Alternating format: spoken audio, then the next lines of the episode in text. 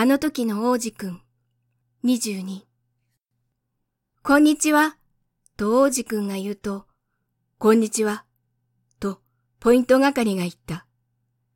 ここで何してるのと王子くんが言うと、お客を千人ずつ分けているんだ。ポイント係が言った。機関車にお客が乗ってて、そいつを、お前は右だ、お前は左だってやっていくんだよ。すると機関車がピカ、ビューン、雷みたいにゴロゴロゴロ。ポイント係のいる建物が揺れた。ずいぶん急いでるね。と、王子くんは言った。何か探してるの？それは、動かしてるやつだってわからんよ。と、ポイント係は言った。すると、今度は逆向きに、ピカ、ビュン、ゴロゴロゴロ。もう戻ってきたの？と、王子くんが聞くと、同じのじゃないよ。と、ポイント係が言った。入れ替えだ。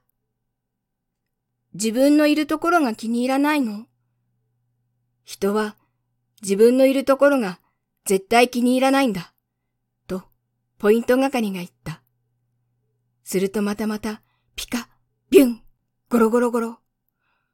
さっきのお客を追いかけてるの？と、王子くんは聞いた。誰も追いかけてなんかないよ。と、ポイント係は言った。中で寝てるか、あくびをしてる。子供たちだけが窓ガラスに鼻を押し付けてる。子供だけが自分の探し物がわかってるんだね。と、王子くんは言った。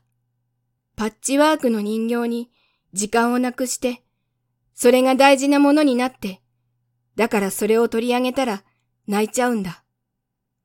羨ましいよ、と、ポイント係は言った。